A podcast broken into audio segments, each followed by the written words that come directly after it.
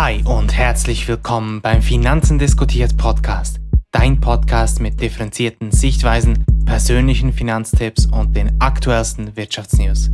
Wir sind Matthias und Jonathan, deine Finanzen diskutiert Podcast-Hosts. Werden sich die Preise und somit die Inflation durch den ökonomischen Wandel hin zu einer nachhaltigen Wirtschaft stark erhöhen? Heute sprechen wir über die Greenflation und deren Auswirkung auf all unsere Geldbörsen. Doch bevor wir dies tun, sprechen wir wie immer über das Highlight der letzten Woche, wo uns bewegt hat.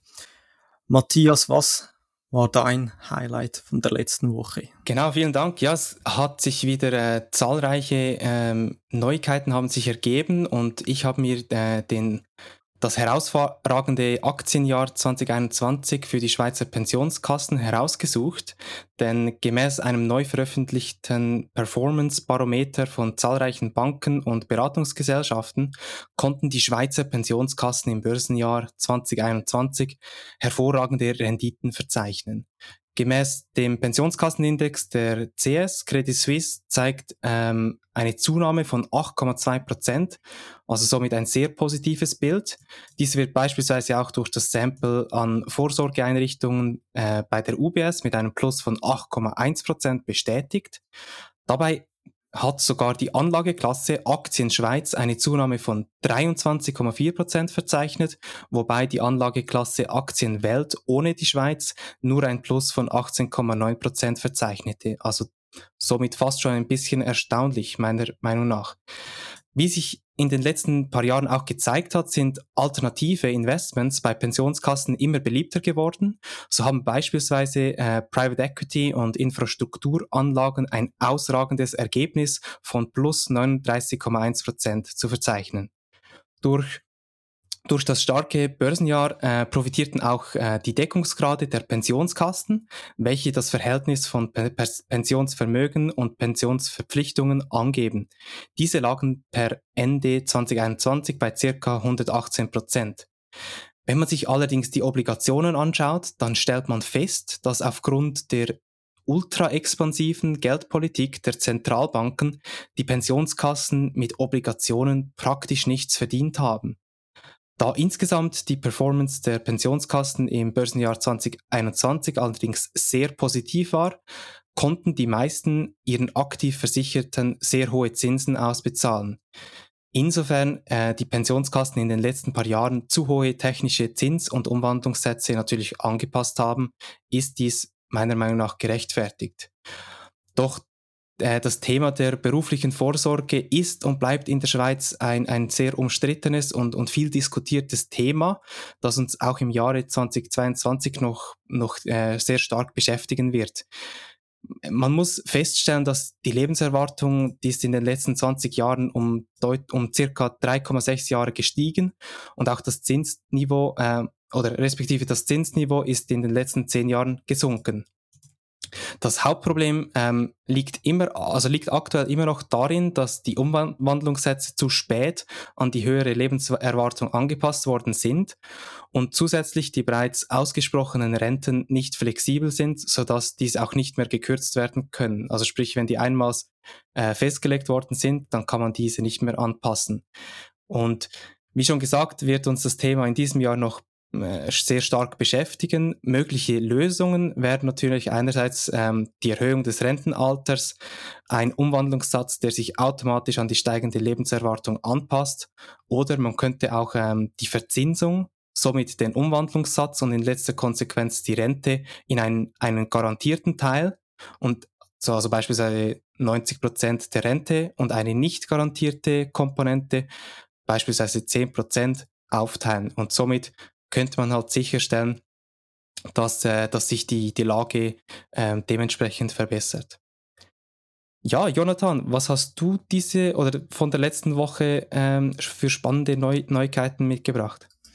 Ja, ich habe eine interessante Grafik gefunden von dem Account Unusual Whales.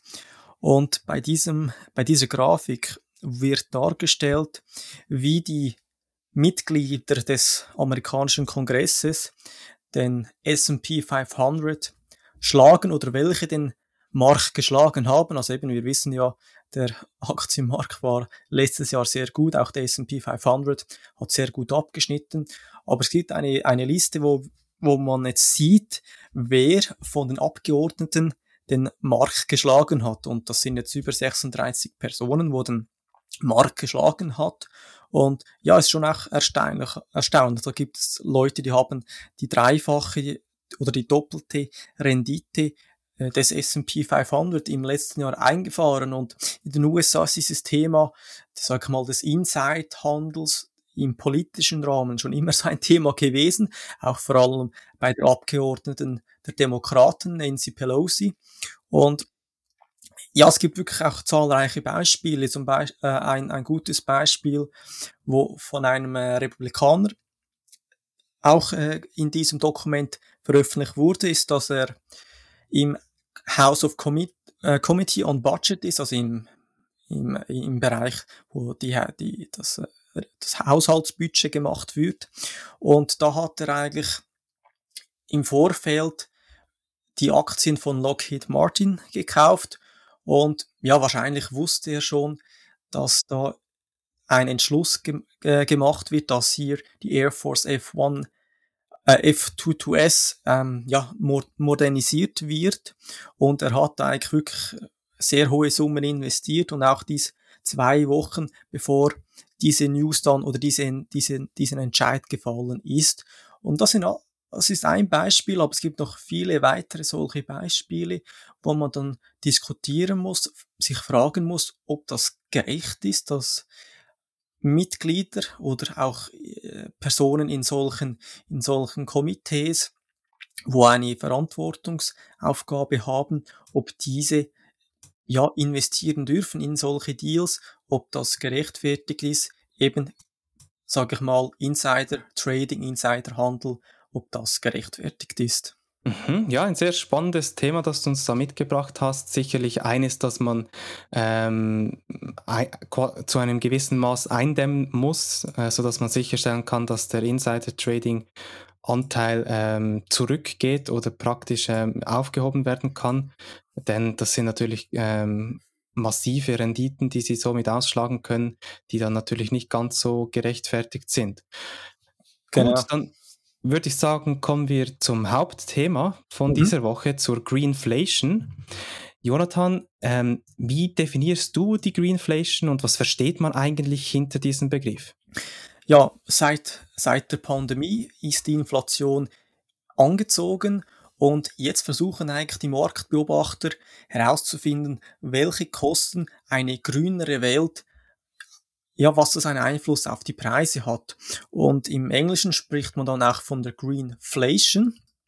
Und was wir aktuell haben mit der Inflation, das hat zurzeit noch wenig mit dem Thema Greenflation zu tun.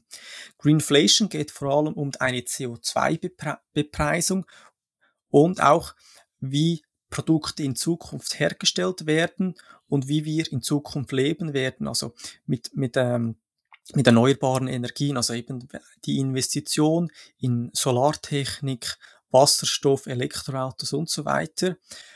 Die Experten bei, bei, beim Institut für Makroökonomie und Konjunkturforschung ge gehen aber davon aus, dass langfristig das wahrscheinlich günstiger sein wird als heutige fossile Energieträger wie Gas, Öl und Kohle.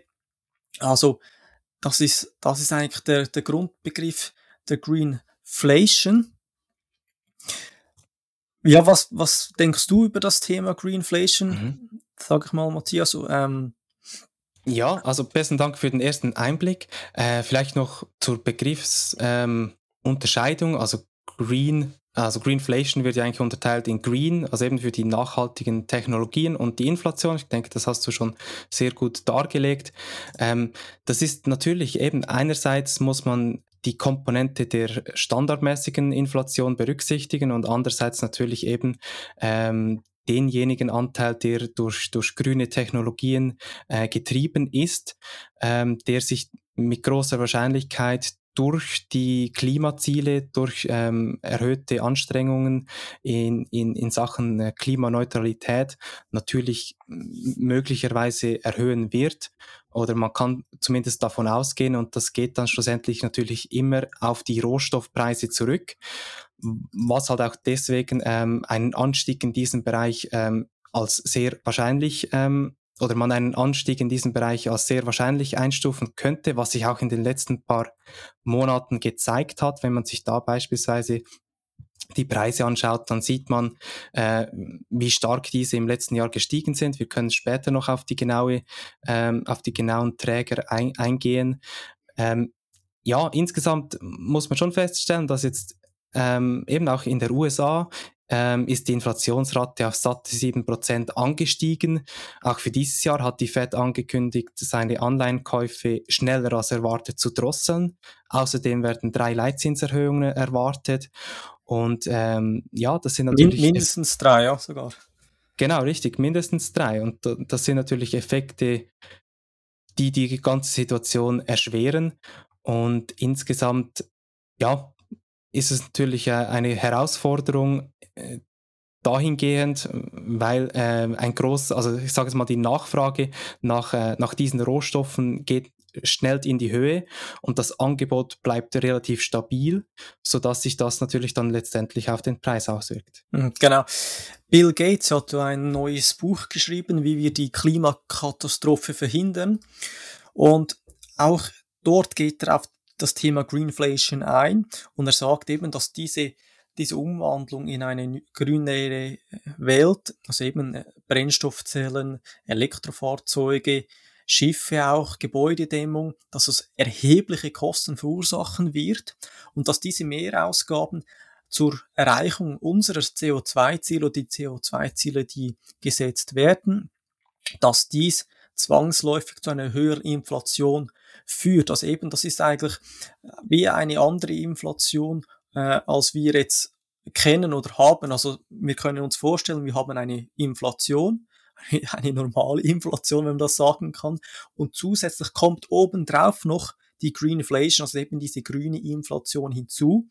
Und auch der, ähm, der Hans-Werner Sinn, der sagt auch, dass da eigentlich wir mit, mit hohen Kosten rechnen können. Und auch jetzt vor allem für die jüngeren Personen unter uns werden hier stark betroffen sein. Und ja, ist, ist sicher ein, spannender Punkt, wo, wo, wo hier offen ist. Mhm. Ja, es, vielleicht noch hier, hierzu. Es gibt ähm, eigentlich so wie zwei Lager, die sich aktuell gebildet haben. Einerseits äh, gibt es diejenigen, die sagen, ja, es handelt, handelt, handelt sich nur um eine vorübergehende Inflation. Cathy Wood. beispielsweise, wobei dort dann eben auch nicht ganz sicher ist, inwiefern äh, jetzt ein, eine Komponente der, der, des Green Anteils der Greenflation äh, bereits berücksichtigt ist oder halt eben nicht. Und andererseits auf der anderen Seite gibt es das Lager ähm, der Argumente für eine höhere Teuerung. Und wenn man sich das eigentlich anschaut, dann ja, muss man schon feststellen, dass die Anstrengungen zur Dekarbonisierung, die haben nun endgültig ein Preisschild erhalten. Und so sind die Energiepreise an den Roh äh, Rohwarenmärkten massiv gestiegen. Aber die höheren Preise setzen aber keine Anreize mehr, die Bereitstellung fossiler Energieträger hochzufahren.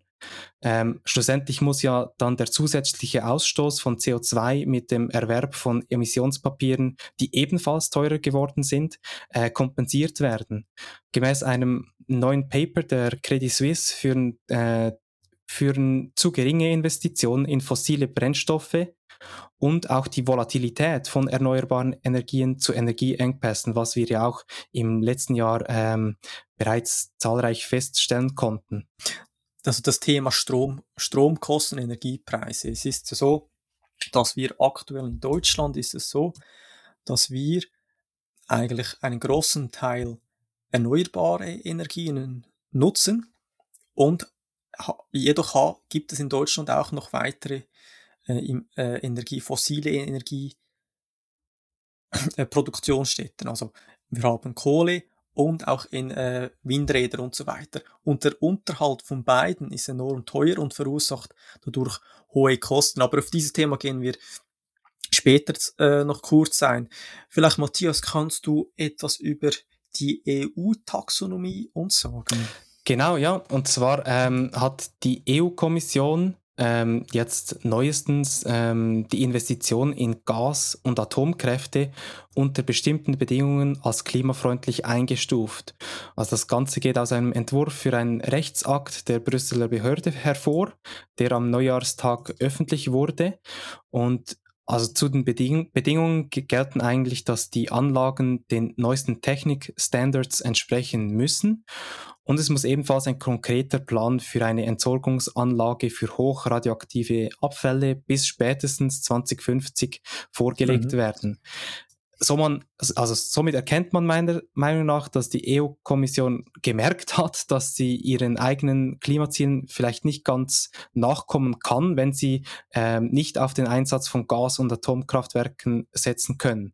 Also für mich ist es ein klares Zeichen. Also die EU hat einfach gemerkt, dass sie mit der Strategie, wo sie geplant haben, dass sie da ja, die, die Energie nicht herstellen können, wo gebraucht wird. Und jetzt, jetzt machen sie da irgendwie ein, ein, ein Putzelstück daraus und äh, ja, tun jetzt da noch Gas- und Atomkraftwerke hinein und verkaufen dies als grün. Also meiner Meinung nach ist Gas nicht unbedingt das Grün, wo, wo wir uns vorstellen oder wo, wo sich ein, ein Grün, ein, ein Grünpolitiker sich äh, unter dem vorstellt. Also das ist schon auch ein wenig äh, Sand in die Augen streuen in dem Sinn.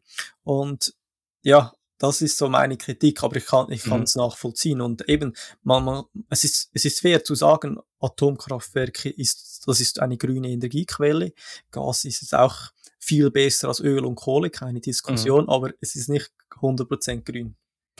Ja, also das ist natürlich schlussendlich ein, ein gewisser äh, Spagat, den man, den man gehen muss. Ähm, äh, die Frage ist natürlich, was ist das übergeordnete Ziel? Und wenn das übergeordnete Ziel ist, dass man bis äh, 2030 oder je nachdem ähm, schon früher oder halt auch ein bisschen später erst äh, klimaneutral werden will, dann muss man dort ansetzen, wo man am meisten einsparen kann. Und das ist natürlich ganz klar äh, bei den fossilen Energieträgern.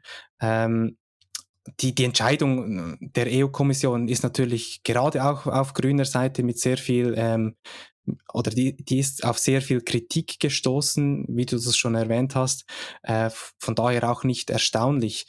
Wenn man sich jetzt äh, die Gaskraftwerke anschaut, ähm, dann sollen eben halt auch Investitionen hier übergangsweise als grün eingestuft werden. Ähm, und halt, das wird eigentlich damit erklärt, dass halt eben der Ausstoß geringer ist als mit, äh, mit Kohlekraftwerken. Ähm, wenn man sich jetzt Anlagen anschaut, die nach 2030 genehmigt werden sollen, dann wären lediglich bis zu 100 Gramm CO2-Äquivalente pro Kilowattstunde Energie erlaubt, also gerechnet auf einen ganzen Lebenszyklus.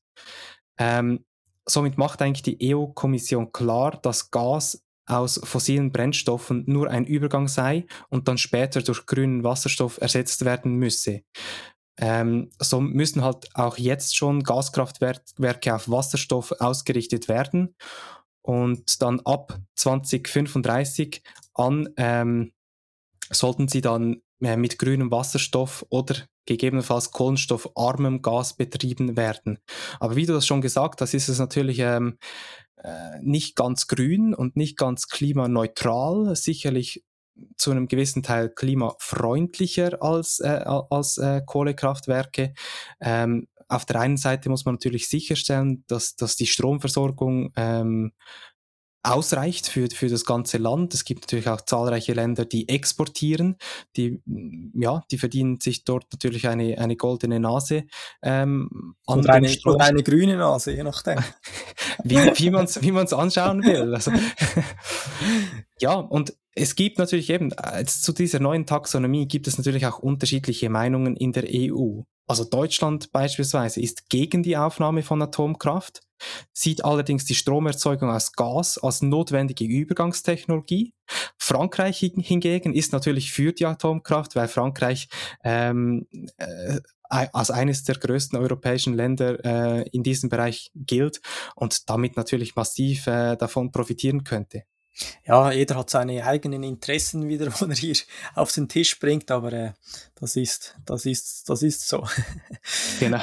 bezüglich, bezüglich eben den Stromkosten, also wir sehen hier bereits, dass dies einen Einfluss, also die Greenflation bereits einen Einfluss auf die Stromkosten haben. In Deutschland ist das, äh, der Kilowatt 30 Cent. Der der europäische Durchschnitt ist bei 20 Cent.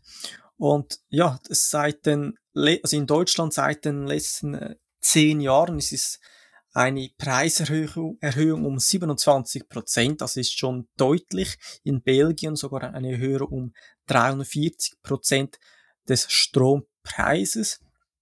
Und wir sehen auch bei den Rohstoffpreisen weltweit eine Erhöhung der Preise also Metall, Titan, Aluminium, Kupfer, Kobalt.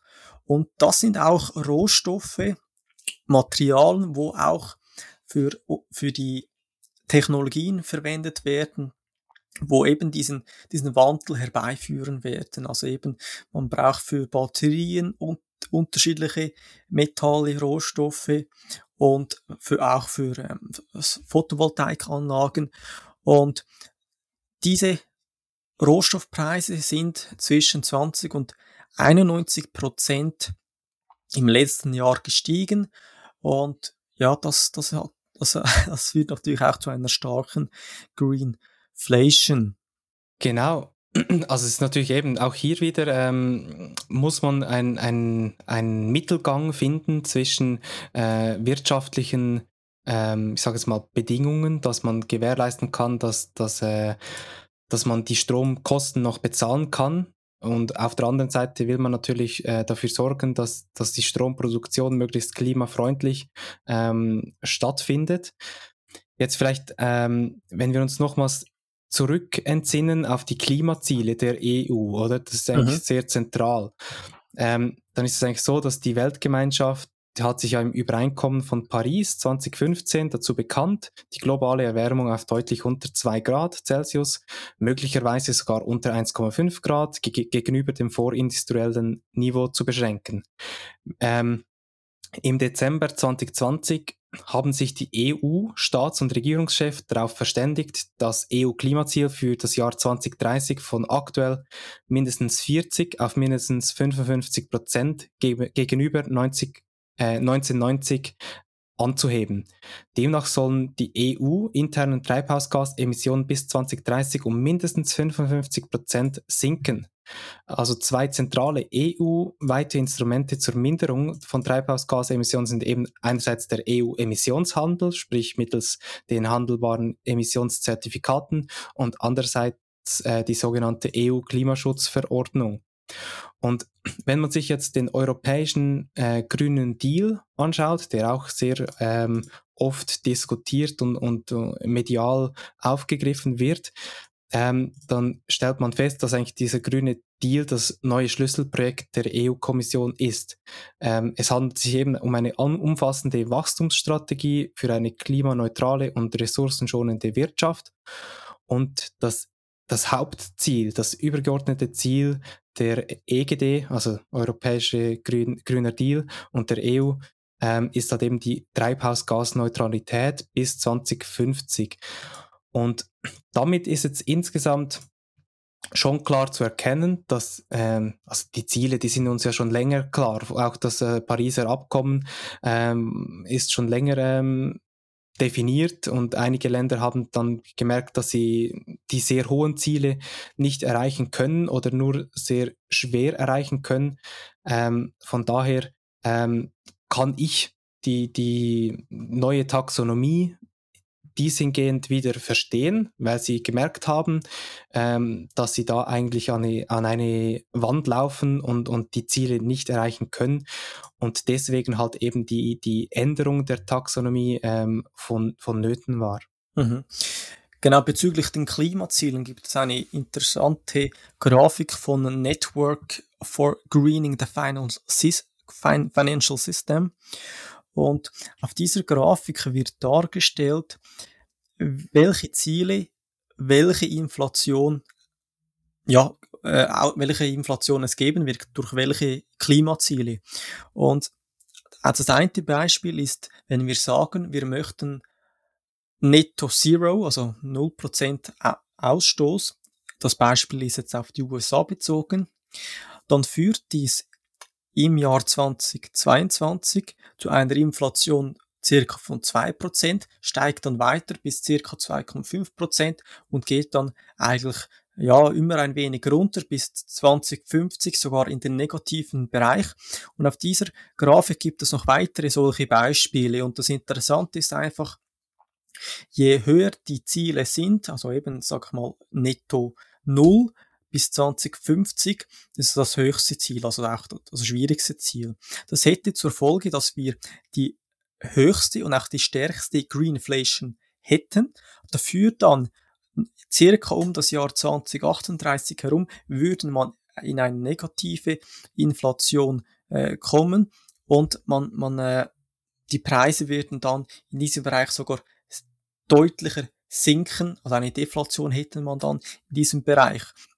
Bei der anderen Beispiele, äh, Beispielen wäre es so, dass wir ja, eine, eine langsamere Steigerung hätten und auch nicht so eine starke Greenflation hätten, aber auch dann die Deflation eben auch wieder nach dem Jahr 2038 wäre die Deflation weniger stark. Also es ist ein interessantes, eine interessante Grafik, wo, wo äh, ja, eine Prognose hier darstellt. Ob dies natürlich so eintrifft, das weiß niemand, aber es ist sicher interessant zu sehen, wie eine mögliche, wie mögliche Eingriffe in die, äh, in die Umwelt, in das Klima äh, sich auf, die, auf unsere Preise auswirken können. Ähm, vielleicht, Matthias, kannst du uns erklären, was die Closed Loop Economy oder der Closed Loop Economy System ist? Genau, also das Closed Loop Ecosystem ähm, ist grundsätzlich eigentlich wie ein, ein Lebenszyklus ähm, von Produkten und man, man schaut, dass man ähm, die eingesetzten Materialien am Ende des äh, Produktlebenszyklus ähm, quasi in die einzelnen äh, Bestandteile aufteilen kann und eigentlich die, die Rohstoffe extrahieren kann und somit schlussendlich sicherstellen kann, dass natürlich im besten Fall 100 Prozent des Produktes ähm, wieder als Rohstoffe äh, zur Verfügung steht. Eben 100 Prozent ist in der Praxis dann äh, wahrscheinlich nicht ganz möglich, respektive ein, ein gewisser, ein kleiner Anteil ähm, geht meistens verloren und kann nicht ähm, recycelt werden. Ähm, einer der bekannt oder eine der bekanntesten Firmen in diesem Bereich ist Redwood Materials. Also Redwood Materials Incorporation ist ein US-amerikanisches Unternehmen mit dem Hauptsitz in Nevada und diese Firma betreibt eben ein Recycling von Lithium-Ionen-Akkumulatoren. Und gemäß einer Unternehmensbewertung im Juli 2021 äh, wurde eine Bewertung von 3,7 Milliarden US-Dollar errechnet. Und die Firma wurde 2017 von JB Straubel gegründet, der bis 2019 als Chief Technical Officer für Te Tesla arbeitete und somit quasi zu einem gewissen Zeitpunkt dann äh, an beiden äh, Firmen ähm, tätig war. Und gemäß äh, gemäß seiner Aussage soll bis 2025 die Kapazität der Produktionsstätten auf 100 Gigawattstunden ausgebaut werden, also genug für eine Million Elektrofahrzeuge. Und bis 2030 soll dann die Kapazität verfünffacht werden auf 500 Gigawattstunden. Und wenn man sich das jetzt anschaut, Bloomberg Neff schätzt, dass die Konsolidierung der Kathodenlieferkette in den USA und die Verwendung eines bestimmten Prozentsatzes an recycelten Materialien die Emissionen aus der Produktion von Batteriepacks um 41 Prozent senken könnten. Also das ist wirklich eine insgesamt eine sehr wichtige Aufgabe, der sich Redwood Materials und im Speziellen natürlich JB Straubel ähm, äh, die, also eine auf, wichtige Aufgabe, die sie übernehmen, denn schlussendlich ähm, haben wir ja gesehen in den letzten, ich sage jetzt mal zwei bis fünf Jahren, hat natürlich de, die Nachfrage äh, nach Elektrofahrzeugen enorm zugenommen. Äh, gleichzeitig ähm, ist natürlich die Batterieproduktion ähm, hochgefahren oder wurde, die Batterieproduktion wurde hochgefahren und somit muss auch sichergestellt werden können, dass möglichst viel der eingesetzten äh, Rohstoffe wiederverwendet werden kann und dann somit wieder zurückfließt. Und so kann man natürlich ähm, massive Lieferketten ähm, aus der ganzen Welt ähm, quasi ab abbrechen, da man ähm, die bereits verkauften Batterien in den USA oder beispielsweise die verkauften äh, Batterien in, in Europa dann dort recyceln kann, die Rohstoffe an die Batteriehersteller schicken kann oder verkaufen kann, besser gesagt. Und, und somit ist dann äh, eben der, der, der Zyklus geschlossen. Und es ist wirklich sehr spannend, wenn man, wenn man sich das anschaut, können Sie bereits heute mehr als 95 Prozent an Kobalt, Aluminium, Nickel und Graphit ähm, recyceln und mehr als 80 Prozent äh, Lithium. Und und äh, das war jetzt ein Artikel aus, äh, aus dem Anfang von 2021 und gemäß neueren Berichten können Sie auf, auf, auf, de, auf die ganze Batterie gesehen sogar zwischen 95 bis 98 Prozent der Rohstoffe recyceln. Also es ist wirklich schon sehr äh, ein sehr hoher Anteil. Wie gesagt, 100% ist wahrscheinlich ähm, in der Praxis nicht, nicht äh, realisierbar, aber äh, jetzt gemäß meiner Einschätzung sind 95 bis 98% doch schon, äh, schon sehr statthaft und äh, gemäß JP äh, Straubel ist äh, der Gewinn pro Einheit bereits jetzt schon profitabel und somit natürlich ähm, ein sehr wirtschaftliches äh, Unterfangen. Und wenn man sich noch anschaut, oder welche ähm, Elemente sie aktuell ähm, aus dem Elektroschrott extrahieren können, ist, dann ist es einerseits Lithium, Nickel, Kupfer, Gold, Silber, Kobalt, Zinn, Palladium, Tantal, Neodym und auch Kohlenstoff. Also eine sehr große, ähm, ich sage jetzt mal, Angebotspalette, ähm, bei denen Sie bereits heute ähm, die Rohstoffe extrahieren können und damit einen wertvollen Beitrag liefern äh, für das Closed Loop Ecosystem. Ja, ist natürlich ein, ein gutes Beispiel und auch ein, ein sehr vor, vorbildliches Beispiel. Jedoch habe ich äh, kürzlich äh, ja, gehört, dass eigentlich der größte Teil des deutschen Elektroschrotts nach Afrika immer noch geht, also glaube ich nach Ghana vor allem. Und äh, es ist irgendwie äh, ja, eine verrückte Welt mhm. irgendwie, dass wir immer noch äh, diesen Elektroschrott nach Afrika äh, verschiffen und dass ja, diese Leute dann selber irgendwo mit dem Absolut. machen müssen, was sie wollen. Oder auch, ja, sie können auch von dem ein wenig leben, oder? Sie können schon auch ein wenig Geld verdienen, aber eben diese ganze Umweltzerstörung und eben das Thema, wo du gesagt hast, dass wir eigentlich diese äh, Elektrogeräte selber auseinandernehmen und dann verwerten direkt, wäre auch ein, ein gutes, ein guter Vorsatz. Absolut, also genau das war auch die, die, also die, die Absicht hinter ähm, der Gründung dieser Firma von, von JB Straubel.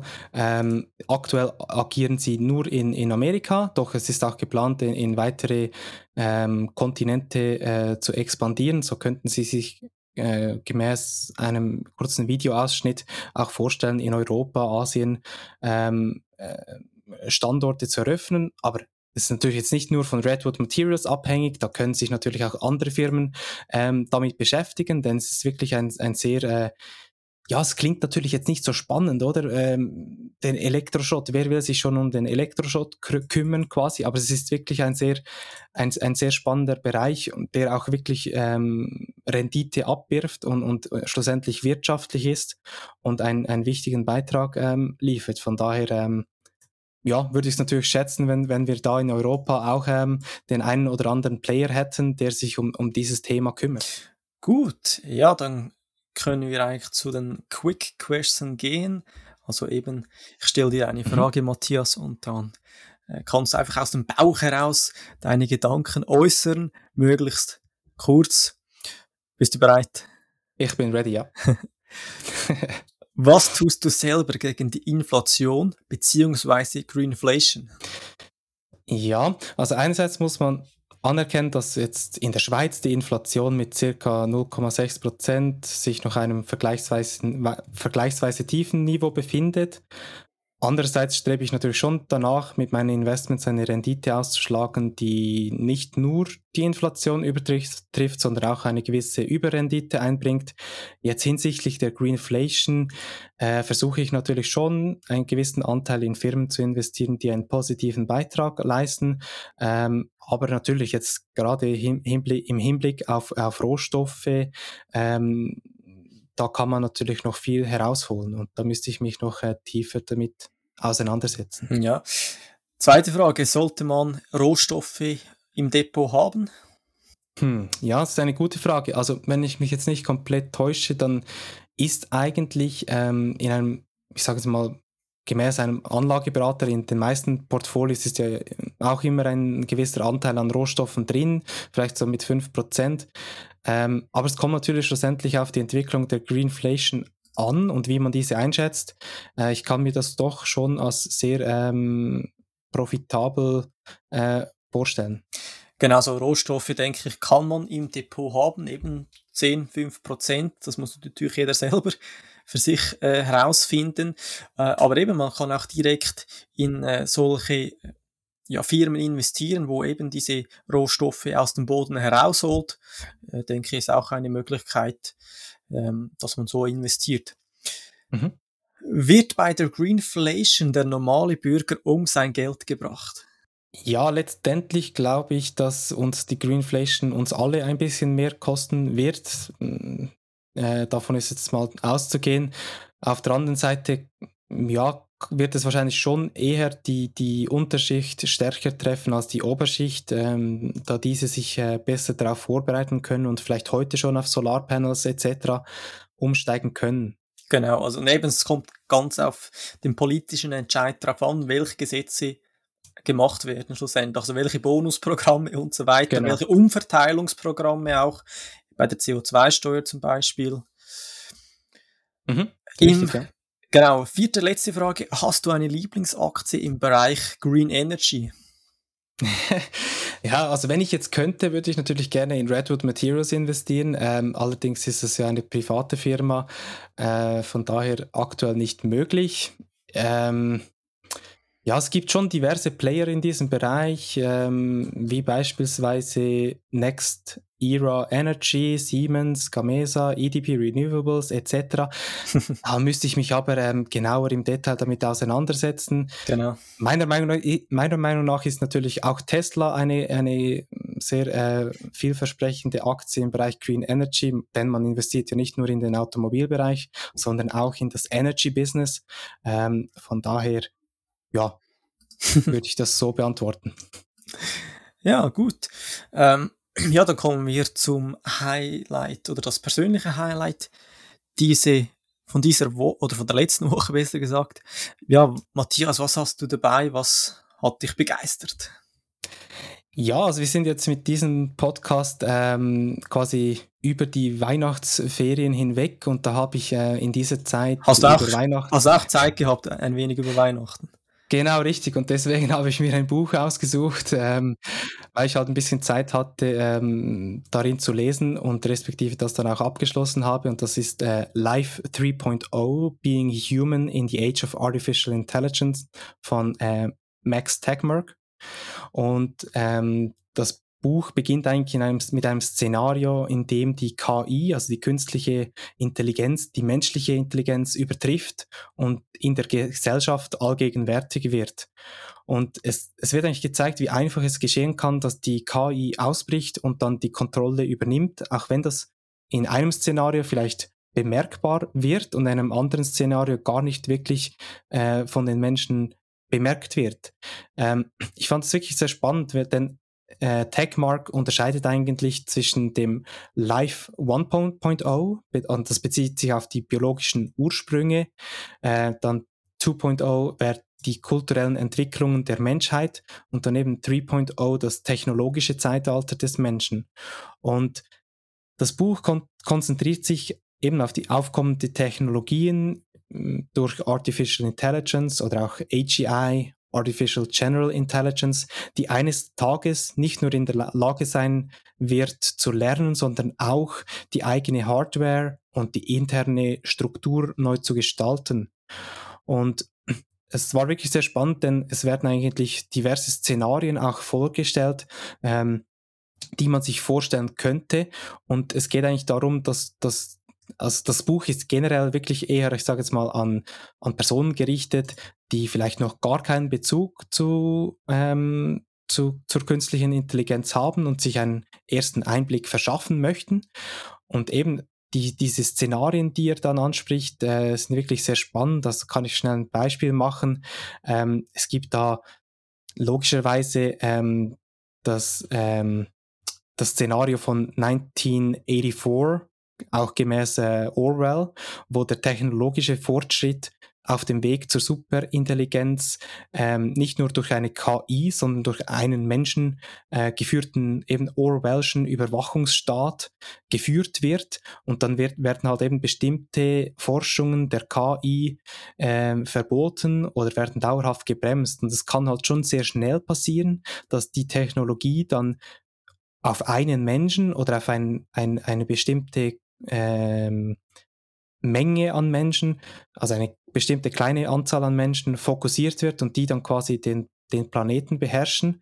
Ein, ein weiteres Szenario wäre der Zookeeper, wo, ähm, wo es eigentlich eine allmächtige KI gibt und die hält die Menschen bei sich, äh, die sie dann allerdings wie Zootiere behandeln würden und äh, ja, das kann man sich so vorstellen, wie wenn wir jetzt äh, Elefanten im Zoo ähm, quasi einsperren und, und, und denen keine, äh, keinen Auslauf mehr geben und ihr, und ihr Leben äh, weiterleben lassen.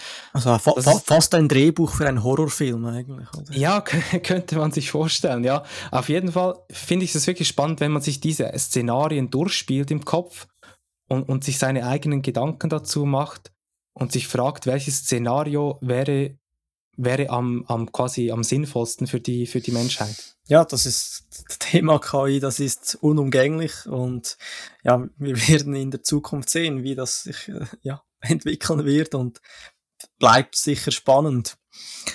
Ich habe auch Zeit gehabt in dieser, in dieser Weihnachtszeit und ich habe das Buch fertig gelesen das Buch aller Bücher, das Buch aller Verschwörungstheorien, The Great Reset, Covid-19, der große Umbruch. Und äh, ja, es ist wirklich, ich, ich, ich, ich musste es lesen, also das Buch gibt es ja eigentlich schon länger, aber ich dachte mir, ich muss das jetzt lesen, wirklich selber die, der Text vor mir haben und schauen, was, was stimmt effektiv und was interpretieren oder was fantasieren die Leute vor sich hin.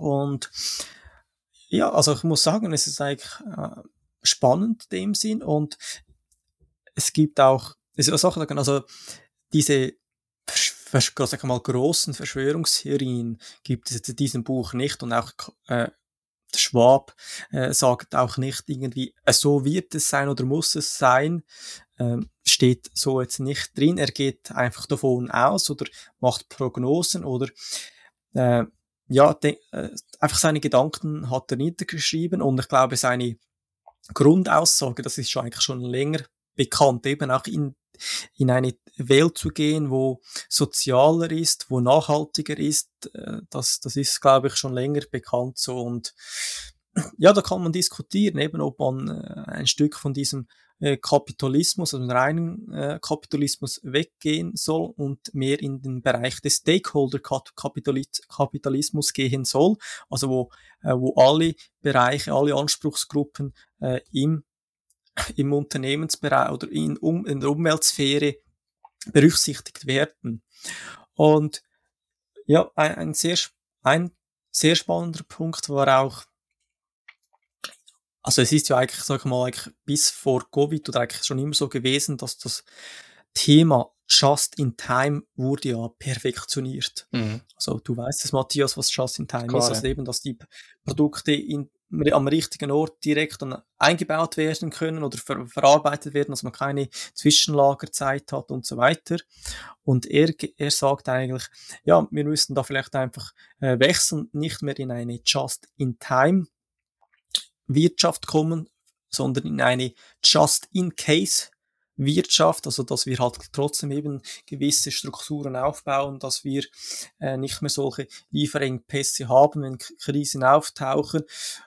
das, das ist ein, ein Beispiel und ja, es kann, ich kann es jedem empfehlen, das Buch zu lesen, ähm, aber es ist jetzt nicht, also meiner Meinung nach, nicht jetzt enorm weltbewegend. Mhm. Aber ja, sehr spannend, diese, dieser Einblick auch bezüglich Just in Case. Ja, es hat sich natürlich sehr maßgeblich verändert, durch, also die ganzen äh, Produktionsketten durch Covid-19, äh, wo man natürlich schon festgestellt hat, dass ähm, dass viele Firmen dann die Produktionsketten und Lieferketten überdacht haben. Von daher ähm, wird sich in der Zukunft wirklich zeigen, ob die Firmen bereit sind, einen Aufpreis zu bezahlen, um dann quasi Lieferketten, ich sage jetzt mal, lokaler zu, äh, zu bewirtschaften zu können oder ob man dann doch mittel- bis längerfristig wieder auf, den, auf die günstigste genau. Variante genau. zurückgreift. Ähm, das Ganz wird genau. sich zeigen. Ja, genau. Wir haben äh, unterhalb vom Podcast oder in, in der Podcast-Beschreibung haben wir noch Links zu unseren äh, äh, Social Media. Wir haben auch unsere E-Mail-Adresse darunter und auch noch Links von Dienstleistungen, Angeboten, wo wir empfehlen. Und äh, ja, wenn du Lust hast, kannst du auch mal diese Links anschauen und ja, vielleicht ein Programm ausprobieren oder mal testen, wenn du etwas noch nicht kennst, weil äh, ich denke, wir alle möchten äh, die besten Programme haben, auch die besten Programme äh, nutzen. Also es lohnt sich sicher mal diese äh, Dienstleistungen mal anzuschauen, damit du auch ja, modern, effizienter, günstiger unterwegs bist in allen Bereichen oder in, in Finanzbereichen vor allem. Genau. Okay, gut. Dann, äh, falls euch die heutige Folge gefallen hat, dann lasst doch gerne ein Abo da, damit ihr auch die nächste Folge nicht verpasst. Wir danken euch für die Aufmerksamkeit und wünschen euch ähm, eine schöne Woche.